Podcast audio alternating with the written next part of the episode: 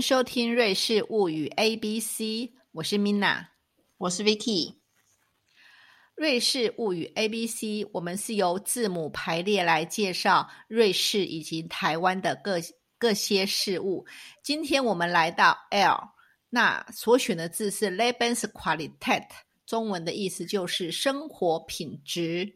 就是英文的话就是 life quality，所以我们今天留意到的就是在那个 SRF，就是瑞士的那个国家呃广播电台的网站上呢，它有推出了最新的生活水平的调查，就是把瑞士境内几个主要城市做一些 ranking，做一些排名，然后透过十一十一项指标。来考察一下这个瑞士各个城市的差异，跟他们在这些指标上的表现。他们选择了十一呃十一项指标，然后选了九个吧，还是对九个城市来进行排名。然后这几个指标是什么？第一个就是大家最关心的是收入，第二个是窃盗率。那第三个就是交通的噪音哈，那第四个是整个城市里头绿化的程度，比如说它有绿地的空间等等。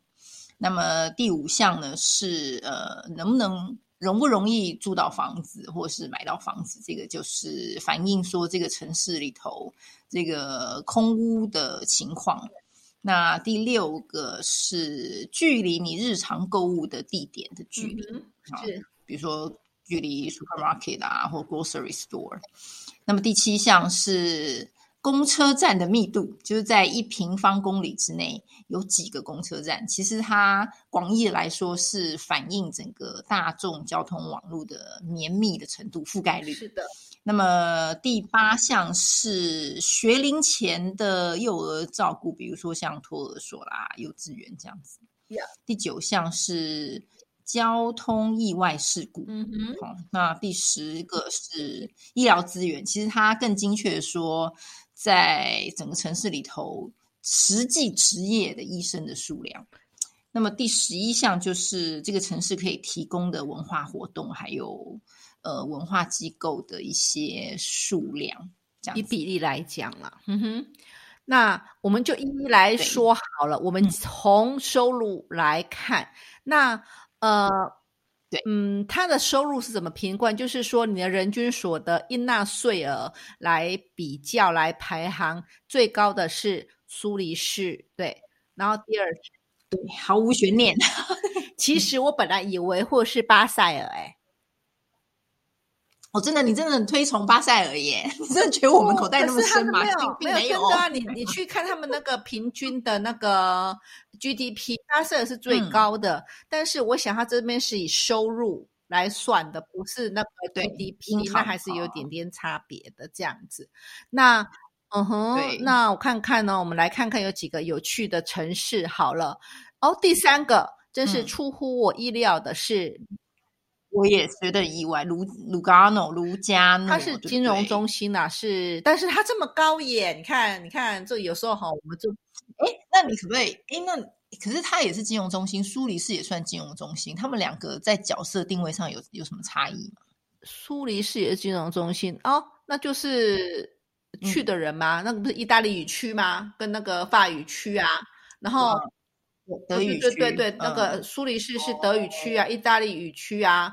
那那个，我我我自己，你有没有去过卢甘诺？卢甘诺其实是个蛮很漂亮的城市，很美。然后它市中心很多精品店呐，然后你会觉得说，而且就是在集中在市中心，你会觉得很高档的感觉耶。嗯，而且老实说啊，那边的人就是很很逗趣，意式风情，意意大利的逗趣，然后很容易让你觉得哈哈嘻嘻嘻哈哈的，就是比较比较。比较温度啦，我觉得跟德语区比起来，可能比较温。对，又这样又美丽，又人人又风有趣，有趣风有幽默有趣，其实真的是蛮好的一个地方，我推荐一下。然后对过来是日内瓦，这个大概我们大概都可以猜得到啦。那其他的嗯，差不多了。OK，呃，收入来看呢，呃，这个苏黎世名列前茅，大概我们都可以了解的啦。当然，收入不是一切，但是它真的有正面的效果啦。第二个就是窃盗率，这个我还这个我还蛮蛮意外说，窃盗率被列为呃瑞士的生活水平的指标、欸，可是其实它相对来说还是低的吧？你看它那个计算的那些那个呃方法，就是不是说。他并不，比如说，好，好像不要说隔壁谁的哪个国家，就是跟其他国家比起来，我相信瑞士的窃盗率算蛮低的吧。它的窃盗率指的是那个侵入住宅的窃盗、哎，对对对 b r o g e r y 闯空门啊，是不是？巴塞尔是第一名哦。我其实还是觉得有点惊讶，哈哈，因为我一直以为我跟你讲，因为我也很惊讶，但是巴塞尔其实是瑞士的犯罪之都。而且呢，最近有一个很红的连续剧，就是在那个国家电视台有播的，就是以扒手作为，因为他那个连续剧是犯罪剧，然后人家就是他的就是以扒手为舞台，所以呢，就是无愧于犯罪之都的那个。会不会跟他其实是三个国家的那个交叉是有关的？嗯哼没错，没错，因为我之前前阵子有就是家族，就是里面有一个老老先生是退休的警官，然后我就特别好奇问他说，为什么巴首是犯罪之都啊？嗯然后他就说，因为我们就在边界旁边，那很多人就是犯，就是罪犯可以很轻易的跨跨这个边界，所以呢，反映出来呢，就是巴首的犯罪率很高。但是呢，其很多犯罪率就是那些犯下这些犯，就是罪犯，他们并不是瑞士本国人。嗯，但是你既然在巴塞尔里头犯罪，所以这个犯罪率就要算这个城市的。好，其实如果只是偷偷东西哈，也就还、嗯还好啊。只是那种心理的恐惧，其实会比较不安心，对因为毕竟侵入到你私人的住宅，那就会整个人就会神经紧张这样子啊。对，然后第二名是日内瓦，其实我也有点惊讶哎、啊，这我倒不惊讶。你知道我在来瑞士之前呐、我就已经被嗯谆谆的呃教诲说，呃，因为我我以前有同事就从日内瓦说啊，我跟你讲，我们没有人没有被偷过、哎。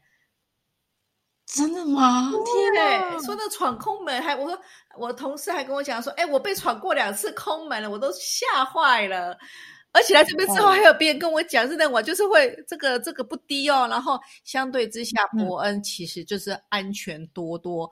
哎、来这边看一下，还真的是哎，你看看对，你看看看那个不是巴塞尔是伯恩的三倍耶。对，你看日内瓦是我们两倍多哎，难怪我这我真的觉对啊得我们这边是温温馨的小镇啦，是不错的啦。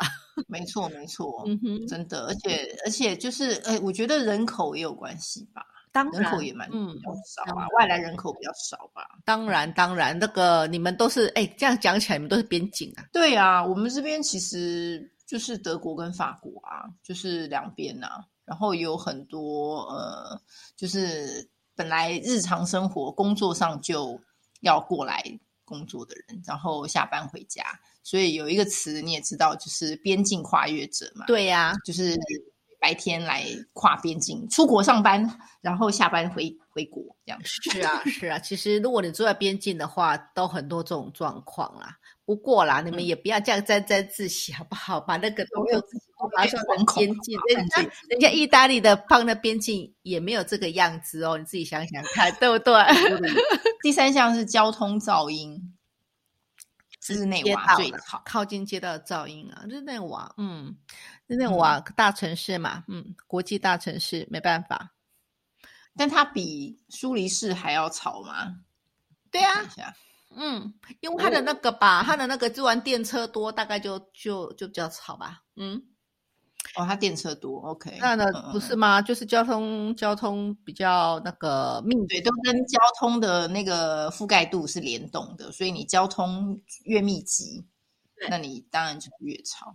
它远远超过其他的城市、哇塞，欸真的是遥遥领先。不过这种遥遥领先也没有的太好，就是了。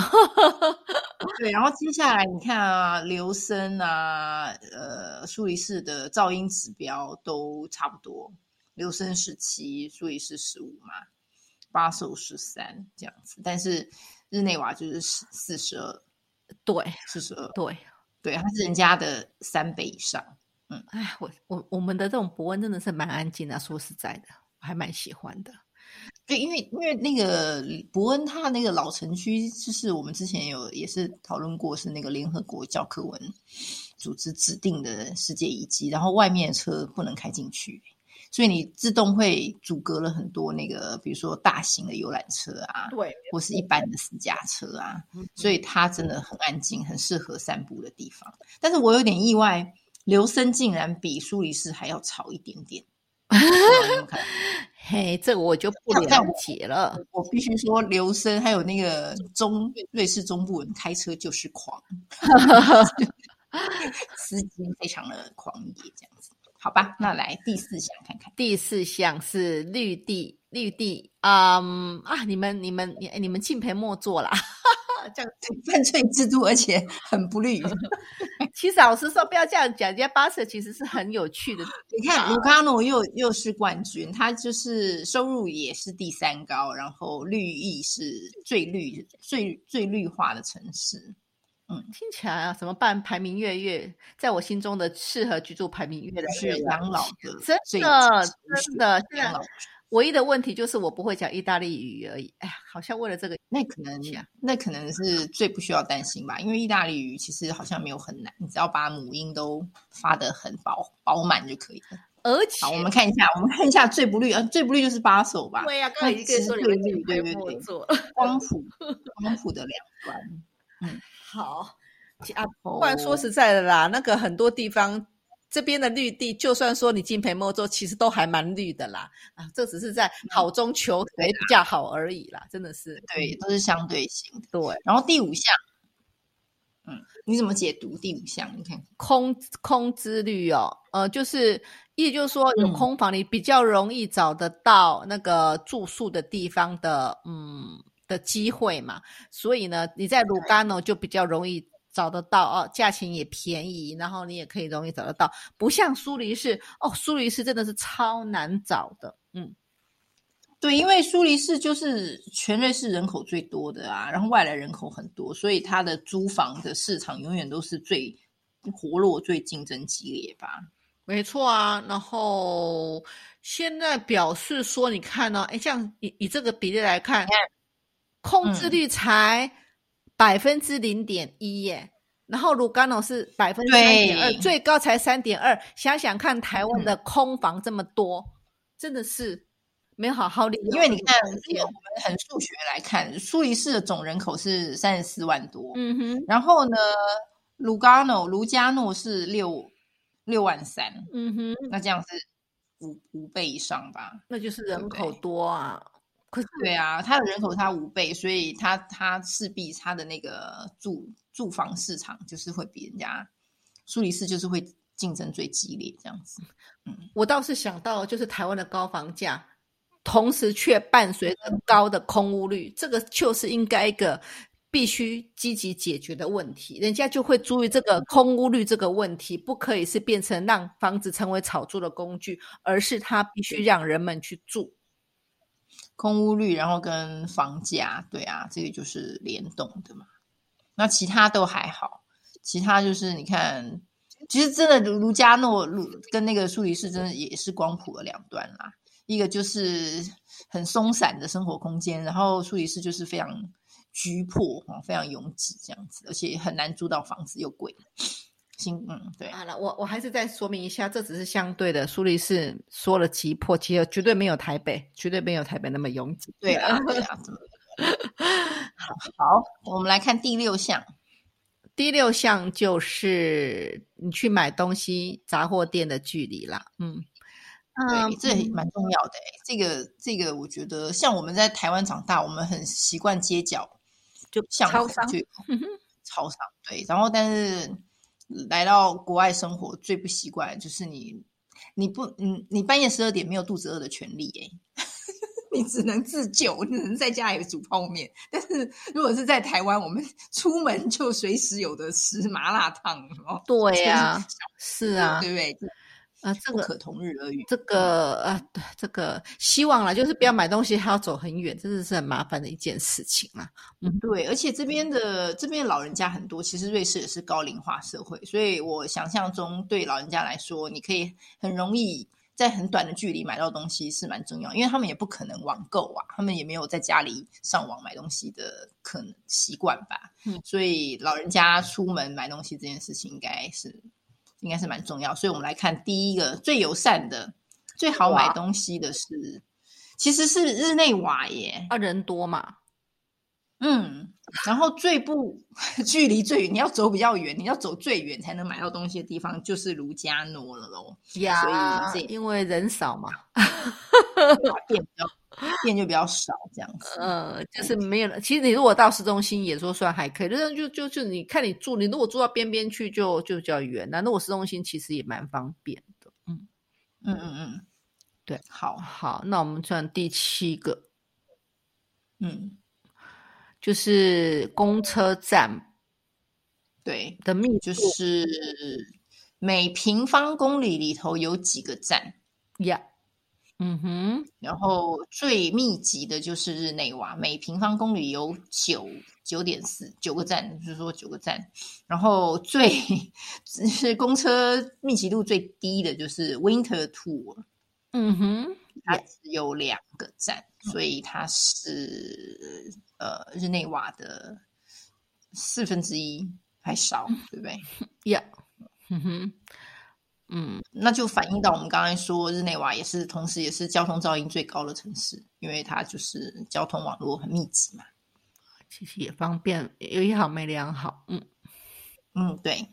好，好，那我们再看第八个，叫 Kinder b e t r o y o n 就是那个啦，那个哎呃幼儿的那个培育嘛，就是照料的那个机会。呃，那个 child care 对不对？就是那是不是？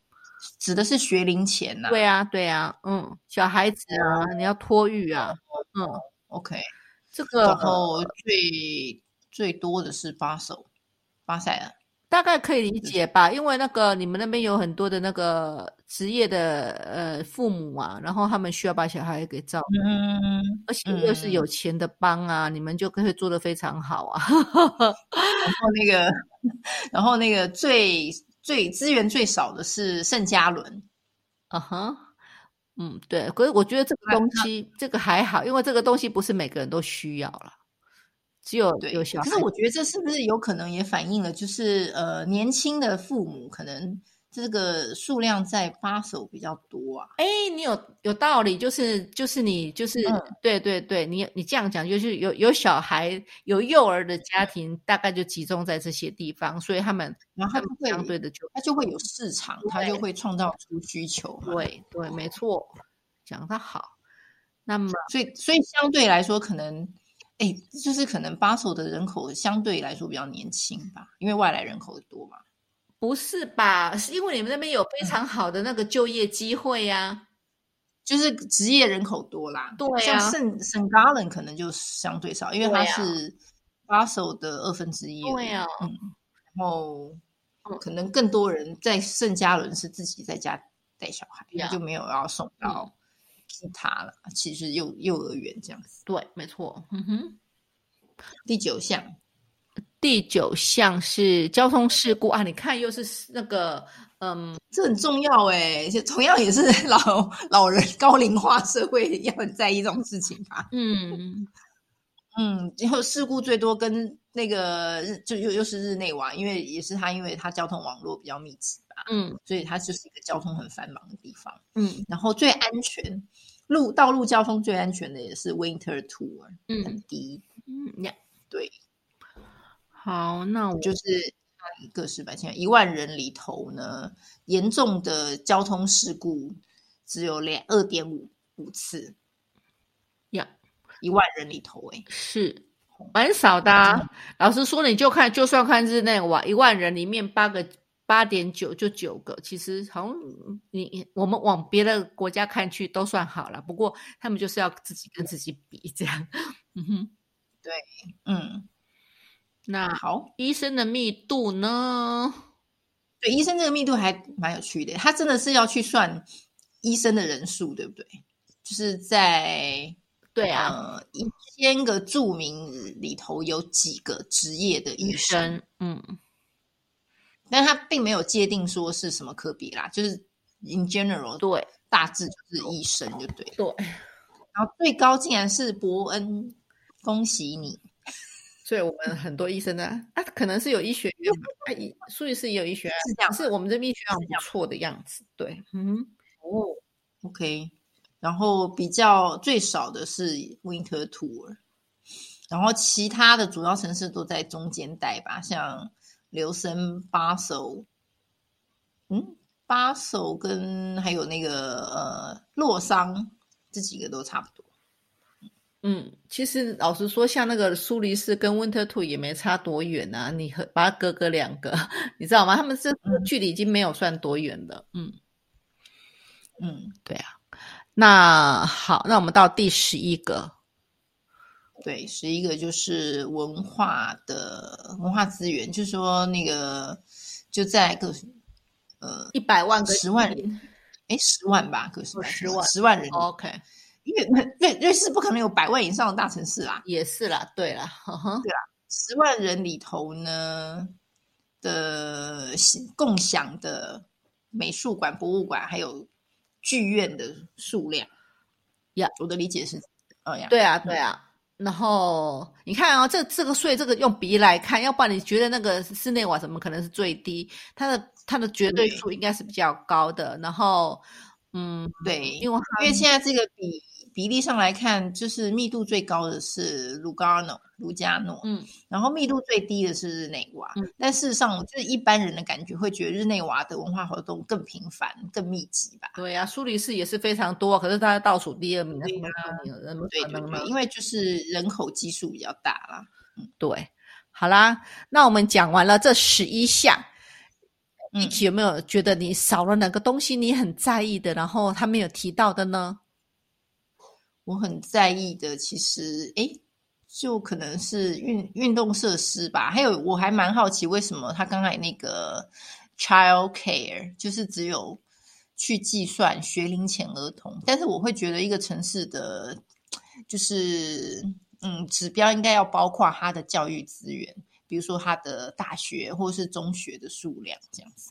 嗯，所以他没有他没有去算这个这个部分。我我自己觉得了，这个已经是他们的就是基本基本要求，他们全部都达标了啦。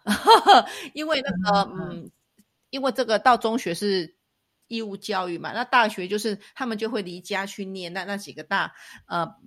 瑞士的十二个大学啊，啊，其实不止啊，因为你如果把什么教育大学、应用科技大学有有有有又有七八十间嘛，那其实就以对这边为主。那所以是这个这样的指标，其实跟我们一般在看哦，全世界的城市排行榜的指标，其实所用的指标虽然大致相同，但是有一些小的地方的不同，所以它没有放像那个。你讲的教育资源，还有他们也没有放那个就业率这种东西。如果我们一般在看，嗯，城市排行的时候，都会看这个，你要有工作啊，你才能生活啊。但是他也没列对入，对。那呃，嗯。那他们就已经选了，这些都是大大城市了啦，就是基本嗯就是你会住那边，就是你会有一定的的谋生的方式，他用了他们的所得来来看，的隐含的在看这个东西，对，嗯哼，而且我觉得，就是我们刚刚看那些指标，就是都是在以瑞士标准来看，或是瑞士境内城市。然后刚刚听下来，苏黎世除了收入以外，它都不是在其他指标都不是名列前茅。但是如果是世界性的来看，苏黎世常常被认为是世界前三最宜居的城市，对不对？有啊，我告诉你，人家二零二二年的全球二十五嗯大最适宜居住城市排行榜，苏黎世嗯可是名列第二呢。对呀、所以这是说明说国际标准跟瑞士自己的标准其实还是有有落差。就是瑞士人看待他们自己城市的机能，跟世界上国际型的人看待一个城市机能，其实是不不真的是差异蛮大的。有差别啦，像人家就不一定喜欢去住苏黎世，就像我，我就没有那么喜欢住苏黎世，因为我觉得太对热了。真正的瑞士人可能会不特别想要住苏黎世，可能想要去住卢加诺吧。听起来卢加诺的指标都很多都是第一名哎，就是这样子，好的很好，那不好的也不好，这样子就是刚好搭配的非常好，对呀。那你知道吗？那我们来看看我们的台北，你知道在那个指标里面啊，全球第二十五名，我们我们台北排第几名吗？不知道哎，猜猜看。好难哦！如果第二你说第二名、第三名是苏黎世啊，我不知道台北是怎样，因为台北跟苏黎世又很不一样哎，好难好难。跟你讲，他排第十名哎耶，哎，相当不错，但。就是是我的家乡，但是但是我但是空气好啦，就是台北真的很有趣，但是空气品质跟苏黎世比还是差很多吧。那那那那我我我们来讲讲看人家为什么把它选成是那个好不好？好，请请分析。来，让你跟你讲，犯罪率低。对不对？对不对？有没有？我们治安很真的很安全啊！台湾，台湾真的治安算是非常好的，对不对？我们现在是深深的深有所感，对不对？这个东西是很重要的。还有呢，我们的健保啦，公卫健保保健体系世界级的优。然后呢？可是健保这件事情是全国性的吧？它也不是台北市的那个专有吧？是不是？它应该要。它算是全台湾共享，可是它可能在这个指标里面是把不管了，它也是只有选一个城市，然后这个城市它就算那是那个国家里面的也没有问题，就是你住在城这个城市，你还是会有享有这件事情的。嗯，可是他如果把 如果把交通事故的发生率 算进去，我觉得台北的排名可能要。往后，往后他有提到，他有提到了。我我们都必须承认我们的自己的弱点啦。真的，我们的交通安全真的是非常的要要值得改善，这是真的。还有一点啦，就是那个就是以生活，就是生活品质跟他的生活的消费而言来讲，其实台北算是相对低廉的，就是以世界上来说，还算还算。对啦，可是嗯，其实这也蛮难说。我觉得这也很涉及主观的问题，哎，就是你应该要跟，其实这还应该跟收入一放在一起看吧。就是你的消费力跟你的那个，就是购买力、消费力跟你的收入应该要一起看吧。嗯，没错，你讲的对。嗯嗯，那呃，还是很高兴，台北竟然有挤到前十名。嗯嗯，我我我我自己是觉得哈，其实里面有很多地方，我们把那个呃什么空气品质啦，对不对？然后呃交通事故，其实对我而言那是很重要的事情啦，所以非常重要。还有就算是便宜好了，他这边写说平均租金七百五十欧元，所以大约是新台币两万三千五百块。可是好了，就算它便宜，但是品质并没有啊。我自己觉得啊，台台北的租品质并。并不好，因为我没有在台北租过房子，真的这样讲，对，并不好。就是说，就是念书的时候，那当然很差，就是住什么雅房那很差。但是现在，我我蛮蛮，我已经不知道那个行情了。可是其实我觉得，那个你刚刚说那个交通事故，就是路权呢。我如果说。一定要一定要嫌弃台北的话，应该就是行人的路权真的很低很低微吧？因为在瑞士住久，你会觉得行，你会觉得自己呃作为行人在路上是有尊严的。比如说那个路上的黄色斑马线啊，你如果你如果敢走的话，是没有车敢撞你。但是在台北的话，请千万不要这样做，就是开玩笑。台北的话，即便遵守红绿灯哦，你看到绿灯你往前走哦，但是有些车它就是。就是会爆冲哎，这这是让我觉得非常的那个非常的害怕的部分。没错，嗯嗯嗯，这个我觉得真的是那个嗯，就是就是就是这个交通安全哈，真的是要非常非常改善才行。要不然其他我觉得台北非常好啊，太有趣了。晚上十二点可以出去吃宵夜，就是我最开心的部分。又且然后又安全，又安全又安全，这是一个非常非常大的优点。希望我们。我们可以改进我们的家乡的安全，这样子就真的是都不想出国了，真的可以不用出国。